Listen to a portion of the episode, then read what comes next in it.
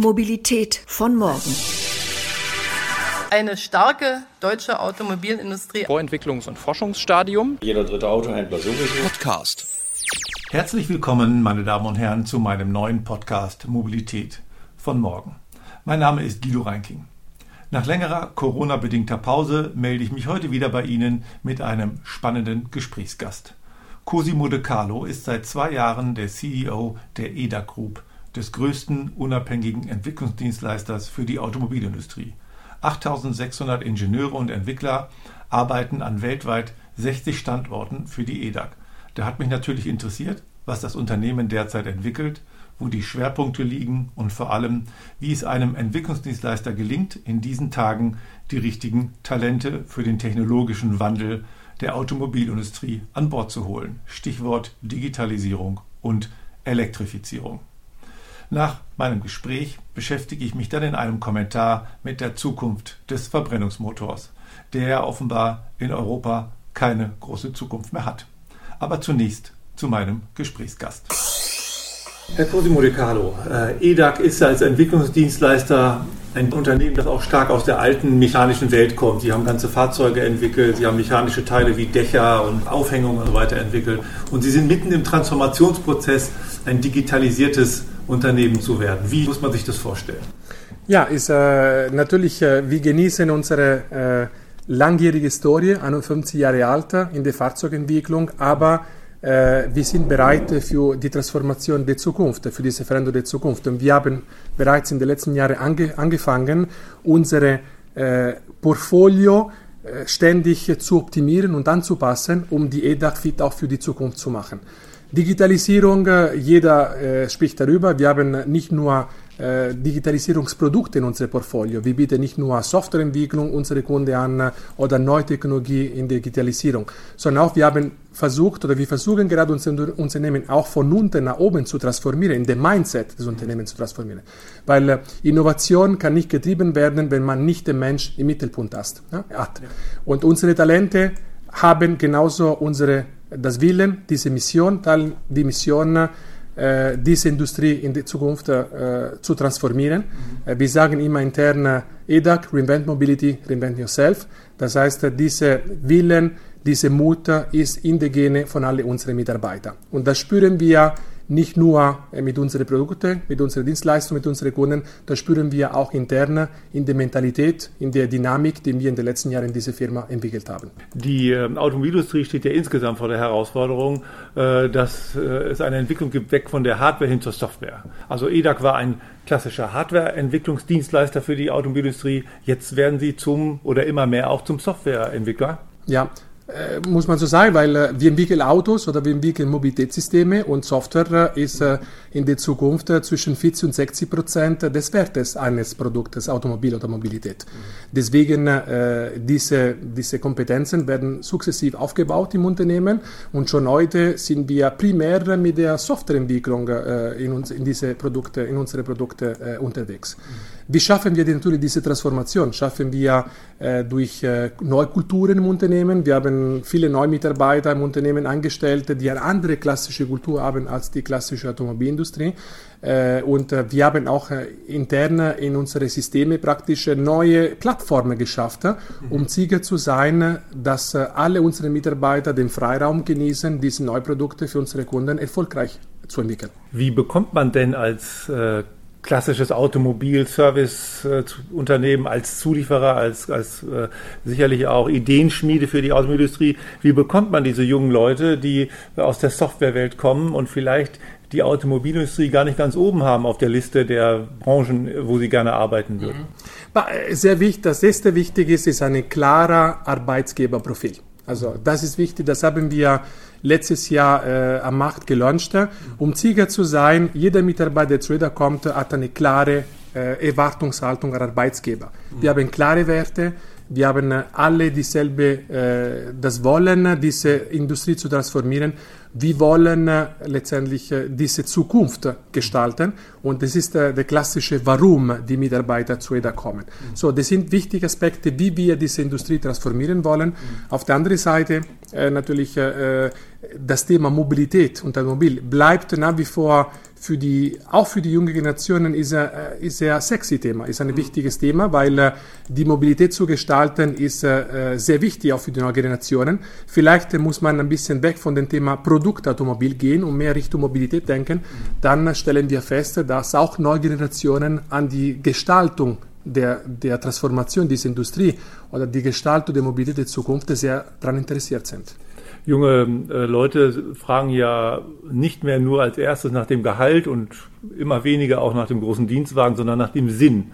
Äh, das haben Sie ja eben jetzt erwähnt, äh, Mobilität neu, äh, neu zu gestalten. Welche Visionen schweben Ihnen davor? Wie werden wir denn künftig mobil bleiben, wenn das Automobil als, als Eigentum vor der Haustür nicht mehr so die, den Stellenwert hat wie heute?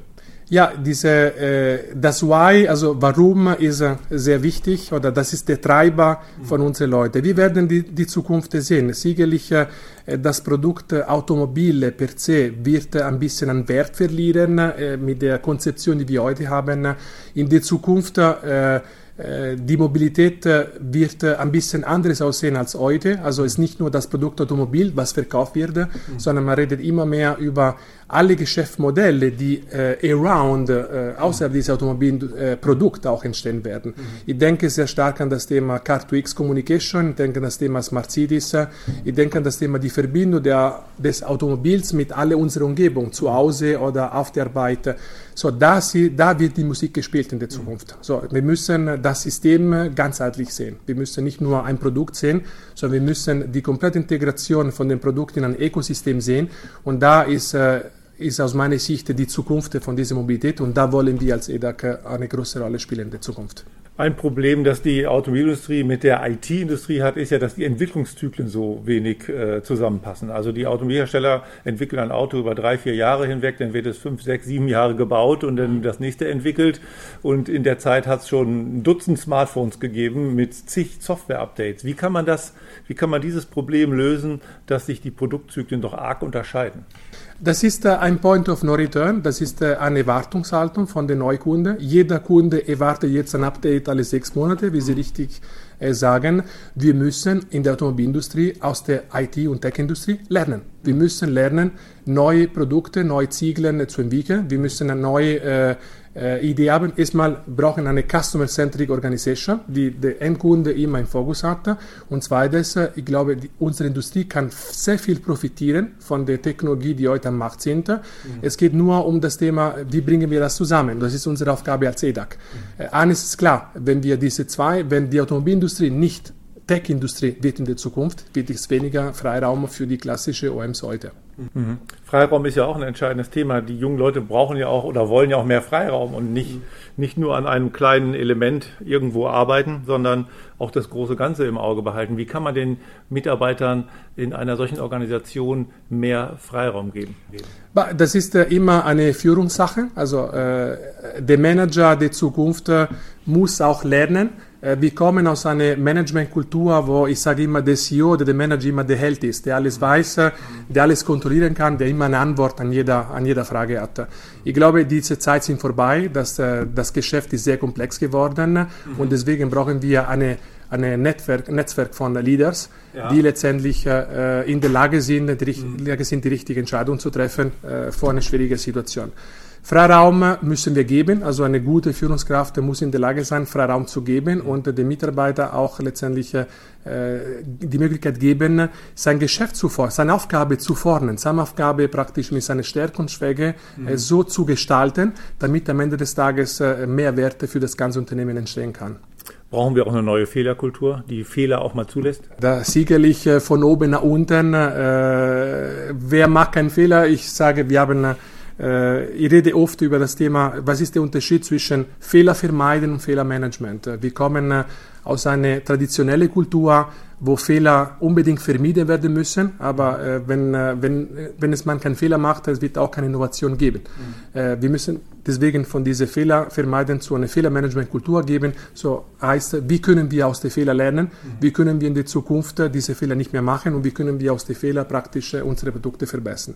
Und das heißt auch, dass äh, die Autoindustrie im Ganzen mal den Mut haben muss, ein Produkt auf den Markt zu bringen, was noch nicht perfekt ist, sondern was sich erst dann über Updates äh, langsam weiterentwickelt? Entwickelt? Äh, das ist äh, für die neue Generation sehr wichtig. Wir haben auch viel gesehen, auch äh, wir lernen sehr viel aus der IT-Industrie, aus der Telekom-Industrie, das ist normal. Es kann eine Deutsche OM diese neue Strategie wählen, wie zum Beispiel eine Tesla gewählt hat, muss aber mit dem Kunden klar kommunizieren und sagen, das ist jetzt meine neue Ausrichtung, das ist äh, ich brauche dich als Kunde zu Testing der besten Innovation der Welt. Mhm. So bitte lassen wir das gemeinsam entwickeln. Sicherlich ist ein Aspekt, was in der Zukunft auch in der klassischen Automobilindustrie zu berücksichtigen wäre. Das war ja früher in der Automobilindustrie ein No-Go. Man nannte das immer das Bananenprodukt. Das reift beim Kunden. Ja, das hat man ja früher versucht zu vermeiden. Und heute ist es genau der richtige Weg ist ein Weg, aber wie gesagt, man muss mit dem Kunden klar kommunizieren. Äh, ja. Wenn der Kunde immer noch die alte Erwartungshaltung hat, mhm. dass das Produkt, das Produkt am Ende perfekt ist am Markt, dann natürlich werden, werden wir dadurch äh, die Erwartungen von unseren Kunden enttäuschen. So müssen wir klar mit unseren Kunden kommunizieren. Ich, äh, ich sehe oft oder ich äh, erlebe oft mit der Beta-Version, wenn man ein neues sagen wir so, Update von einem äh, Betriebssystem oder von einem iPhone hat. Ne? Mhm. man, man kriegt eine Beta-Version und ist die Frage gestellt, willst du, diese, willst du dabei sein, willst du mir helfen, praktisch mhm. das Produkt noch besser zu machen? Und wenn ich sage ja, dann fühle ich mich natürlich direkt involviert als Kunde. Ja. Und ich glaube, das ist eine gute Customer-Centric Strategie. Tesla macht das ja unter anderem so bei dem im Bereich der Fahrerassistenzsysteme bzw. des automatisierten Fahrens. Die Autos können mit jedem Update ein bisschen mehr, ein bisschen weiter autonom mhm. fahren. Wo stehen da die deutschen Wettbewerber? Wo steht da die deutsche Industrie? Immer, immer noch weit weg von dieser Mentalität, äh, weil äh, erstmal wir haben auch natürlich äh, in Europa immer die Problematik, äh, ich möchte ungern meine Daten an andere Leute geben. Man hat mhm. immer Angst, die Daten zu geben. Mhm. Äh, da ändert sich ein bisschen gerade, weil die neue Generationen sind deutlich mehr offen, Richtung neue Daten zu geben. Äh, sie sind gewöhnt, äh, von Anfang an zu sagen, die Millennials, ich gebe dir meine Daten, aber wenn ich aus diesen Daten ein Produkt oder Mehrwert entstehen kann. Mhm. So, ich glaube, in diese Richtung sehen wir ein bisschen eine Transformation mit der jungen Generation, aber nach wie vor Europa ist sehr äh, reluctant an der Stelle, mhm. Daten zu geben. Aber Fakt ist es so, man kann nicht äh, ein Produkt äh, heute so perfekt äh, am Markt bringen, mhm. ohne, dass Markt, ohne dass man äh, letztendlich äh, on, the, on the field ne, schon von, aus dem Produkt was gelernt hat. Und mhm. Tesla hat äh, hervorragend gemacht und äh, die Kunden von Tesla, während wir reden, äh, testen äh, neu, testen diese Systeme und geben an Tesla weitere Informationen, damit Tesla seine Algorithmen verbessern kann. Haben Ihre Kunden, das sind ja die, vor allem die großen OEMs, das eigentlich schon verstanden? Äh, nicht immer, nicht immer. Wir haben sehr viel Bewegung ja, im Moment. Äh, es wird sehr viel diskutiert, äh, was die richtige Strategie ist. Man muss nicht vergessen, wir haben natürlich eine Historie, äh, die ist äh, über unter 40 Jahre alte Historie äh, und man kann diese kulturellen Aspekte natürlich nicht vernachlässigen in so einer Diskussion. Aber sicherlich ist klar, dass äh, die deutsche Automobilindustrie hat verstanden, dass äh, der alte Weg letztendlich äh, nicht mehr äh, machbar ist, mhm. dass man neue Wege braucht. Aber diese neue Wege natürlich äh, bedeuten Mut, neue Mut, äh, vielleicht eine Disruptive Innovation, was nicht immer so der Fokus der Automobilindustrie in Europa war. Woran arbeiten Sie denn derzeit in dem Bereich? Wir entwickeln äh, neuartige äh, Fahrassistenzsysteme äh, auf die nächste Step der Entwicklung, so wirklich Richtung Level 3. Mhm.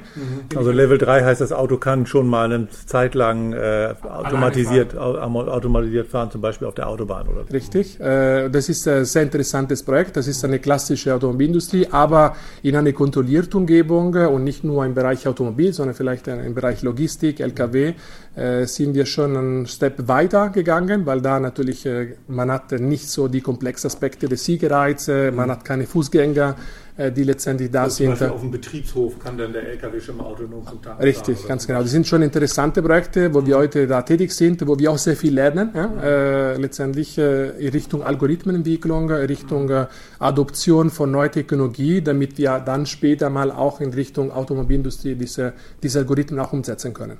EDAC ist ja in vielen Märkten aktiv, auch in China. Was gibt es da für Entwicklungen? Sind die Chinesen auf dem Sprung, tatsächlich mal ein ernstzunehmender Player auch im europäischen Automobilmarkt zu werden? Werden? Auf jeden Fall, ich sage immer ja, aber das sage ich seit Jahren, dass die Chinesen nicht zu unterschätzen sind. Die ETAG entwickelt sich seit Jahren in China, eigentlich sehr erfolgreich. Äh, wir sind äh, in den letzten Jahren sehr stark gewachsen und äh, wir haben in der Vergangenheit immer mehr mit chinesischen Kunden gearbeitet. Mhm. Für diejenigen, die sagen, chinesische Kunden werden noch lange brauchen, bevor sie eine gewisse Qualität haben, ich bin immer so an der Stelle Kritiker gegenüber. Ich sage, die Chinesen haben sehr viel verstanden, sind an vielen Stellen sogar heute innovativer als Europa, als, mhm. als Europa oder als andere Länder und das muss man ernst nehmen. Deswegen, man kann auch in der Zukunft viel von der chinesischen OMs oder von chinesischer Technologie lernen können. Wo ist denn die größte Konkurrenz der deutschen Industrie? Äh, eher im Silicon Valley oder kann man sagen eher schon in China? Silicon Valley und China sind sehr, äh, sehr eng verbunden, äh, weil viele, viele Startups auch in Silicon Valley auch chinesische Wurzeln haben. Von daher ich sehe die beiden immer sehr, sehr stark miteinander verbunden, aber ich sehe auch hier in Richtung Elektromobilität, USA hat, in den letzten, hat sich in den letzten Jahren auch sehr gut entwickelt. Ne? Äh, das ist äh, genauso ernst zu nehmen wie, wie China an der Stelle. Was wird das Gesicht der Automobilindustrie stärker verändern? Die Elektrifizierung oder die Digitalisierung? Man kann nicht äh, out und out sagen, also die beide verändern die Industrie. Man kann nicht denken Elektromobilität ohne Digitalisierung oder Digitalisierung ohne Elektromobilität. Die beiden Aspekte sind, äh, sind äh, sehr eng verbunden, aber auf jeden Fall Digitalisierung ist der große Treiber. Wenn ich jetzt unbedingt entscheiden muss, Digitalisierung mhm. ist der große Treiber, weil Digitalisierung äh, geht in alle Branchen hinweg. Und äh, ohne Digitalisierung äh, schaffen wir nicht die Verbindung des Fahrzeugs mit dem Rest der Welt. Und das ist natürlich notwendig in der Zukunft, wenn äh, diese Produktmobilität äh, erfolgreich sein will. Das Auto wird ja von vielen Menschen noch ein bisschen als internetfreie Zone empfunden. Das muss sich dringend ändern, oder? Das Auto ist ein Mobile Device auf Räder. Äh, äh, muss so sein. Also natürlich, wenn man nicht will, äh, man kann auch das nicht äh, wollen, aber auf jeden Fall, äh, wie viel Zeit verbringen wir im Auto heute? Wir haben jetzt drei Umgebungen, Arbeit, Haus, äh, zu Hause oder im Auto. Mhm. Äh, ich glaube, man kann nicht mehr daran verzichten, dass man, wenn man im Auto ist, äh, letztendlich komplett ausgekoppelt von der Welt ist. Und wenn man im Auto auch mit der Welt kommunizieren will über das Internet, dann muss das Auto gleichzeitig mir das Fahren abnehmen. Das, so wird ja der Kreis sich dann schließen, oder? Auf jeden Fall. Also je mehr Zeit, äh, wer von uns hat Lust im Stau zu fahren? Ich glaube, wenig, weniger äh, Leute. Aber es geht nicht nur um das Thema, ob ich Lust oder nicht Lust habe. Auf jeden Fall, es geht um Zeit. Zeit ist sehr wichtig und Zeit, die man gewinnen kann, mhm. die Arbeit effizient durch, durchzuführen. Deswegen, das Auto muss äh, oder wird immer mehr eine, äh, eine Smartphone auf Rädern sein. Smartphone auf Rädern sein, ja. Und dazu braucht man natürlich die richtigen Mitarbeiter, die richtigen Entwickler, die so ein Smartphone auf Rädern mitentwickeln helfen. Äh, wenn ein junger Softwareingenieur von der Uni kommt, was, mit welchem Argument würden Sie ihn überzeugen, zum Beispiel zur EDAG zu gehen? Wir haben eine ganz äh, klare Arbeitsgeberprofil, wie ich sagte. Wir haben bei EDAG das Willen, diese Industrie zu transformieren. Wir haben in der EDAG auch eine ganz klare Mission. Das mhm. ist der Invent Mobility Invent Yourself. Und das ist, äh, was äh, die junge Softwareentwickler heute auch brauchen. Mhm. Warum mache ich das? Mhm. Ich glaube, an der Stelle sind wir sehr, sehr klar. Und wir haben auch in den letzten Jahren versucht, hier bei DEDAC eine Umge Arbeitsumgebung zu schaffen, die sowohl die alte Generation als auch die jüngere Generationen zusammenbringen kann. Mhm. Und ich sage immer, äh, was EDAC das Beste macht, ist diese Mischung von verschiedenen Mitarbeitern mit sehr viel Erfahrung aus der Vergangenheit oder junge Kollegen. Die Kombination ist letztendlich unsere Mehrwert am Markt. Diversity ist ja ein wichtiges Thema. Also man versucht doch mehr äh, nicht nur äh, junge weiße Männer einzustellen, sondern auch Frauen. Was bedeutet Diversity für Sie? Diversity ist sicherlich für mich nicht äh, zu verbinden mit dem Thema Frau, Frauenquote. Oder nicht nur? Ja, nicht nur. Diversity bedeutet, äh, es ist sehr wichtig in der Zukunft, äh, in einer Product-Centric Organisation ist es wichtig, äh, Kollegen zu Ingenieure oder äh, Mitarbeiter zu haben, die unterschiedliche Background haben, die unterschiedliche Sicht der Dinge haben. Das ist jetzt äh, die Bereicherung des Unternehmens. Das heißt, bedeutet für uns, dass wir nicht klassische, nicht nur klassische Ingenieure bei uns anstellen, sondern auch Kollegen mit einer anderen Erfahrung Richtung BWL, Richtung Philosophie, Richtung Data Science. Und die Kombination von diesen unterschiedlichen Aspekten äh, ist am Ende des Tages äh, der Mehrwert der Innovation, äh, die unsere Kunden von uns erwarten. Herzlichen Dank für das Gespräch. Sehr gerne. Carlo, danke. Kommentar. Was uns bewegt. Was wird eigentlich aus dem Verbrennungsmotor? Hat diese Technik noch eine Zukunft? Das scheint doch immer unwahrscheinlicher. Die EU-Kommission erwägt eine neue Abgasnorm Euro 7, die de facto ein Verbot des Verbrennungsmotors in Europa schon 2025 bedeutet. Denn die hier verlangten Grenzwerte werden bis dahin kaum einzuhalten sein. Und in Großbritannien, das ja bekanntlich bald nicht mehr zur EU gehört, soll spätestens 2030 Schluss sein mit Diesel und Benzinern. So hat es die britische Regierung beschlossen. Welchen Sinn macht es eigentlich, muss man sich aber fragen, eine bestimmte Technologie zu verbieten? Wäre es nicht sinnvoller zu sagen, ab einem bestimmten Jahr dürfen nur noch CO2-neutrale Antriebe zugelassen werden? Bis dahin ist der Verbrennungsmotor möglicherweise ja ebenfalls klimaneutral zu betreiben, nämlich über synthetische Kraftstoffe. Manche Politiker haben es so eilig mit dem Verbot von Benzin- und Dieselmotoren und mit der Förderung des batterieelektrischen Antriebs, dass man meinen könnte, sie hätten Aktien von Batterieherstellern wie Samsung, Panasonic oder LG unter der Matratze. Das sind alles asiatische Unternehmen. Bisher gibt es keine nennenswerten europäischen Hersteller von Lithium-Ionen-Zellen für Elektroautos. Im Saarland, so konnte man kürzlich lesen, ist tatsächlich eine große Batteriezellfertigung geplant. Bis zu 2000 Arbeitsplätze sollen hier entstehen.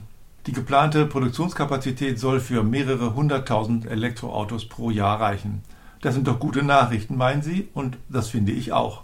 Aber Vorsicht! Denn der Batteriehersteller, der das plant, heißt S-Volt Energy und ist eine Töchtergesellschaft von Great Wall, das wiederum ein chinesisches Unternehmen ist. Das Saarland ist übrigens wie kein anderes Bundesland von der Autobranche abhängig, stärker noch als Länder wie zum Beispiel Baden-Württemberg, Bayern oder Niedersachsen. Denn in keinem anderen Bundesland arbeiten anteilsmäßig mehr Menschen in der Automobilindustrie als im Saarland. Der größte Arbeitgeber ist dort die Firma ZF Friedrichshafen. 9000 Menschen arbeiten bei ZF in Saarbrücken und bauen dort das bekannte 8 HP Automatikgetriebe. Übrigens, Automatikgetriebe werden in Elektroautos nicht mehr gebraucht. Das heißt, wenn in Europa der Verbrennungsmotor verboten wird, dann macht auch die Fertigung von Automatikgetrieben keinen Sinn mehr. Diese 9000 Menschen können sich also schon mal überlegen, wann sie ihren Arbeitsplatz bei ZF verlieren werden. Schöne neue Autowelt. Wir vernichten Arbeitsplätze und werden abhängig von asiatischen Unternehmen. Wenn es denn dem Klima hilft, ist offenbar kein Opfer groß genug. Mit diesem zugegebenermaßen etwas pessimistischen Ausblick entlasse ich Sie nun, freue mich aber sehr, dass Sie wieder dabei waren und werde Sie hoffentlich schon bald bei meinem nächsten Podcast Mobilität von morgen begrüßen können. Ihr Guido Reinke. Mobilität von morgen.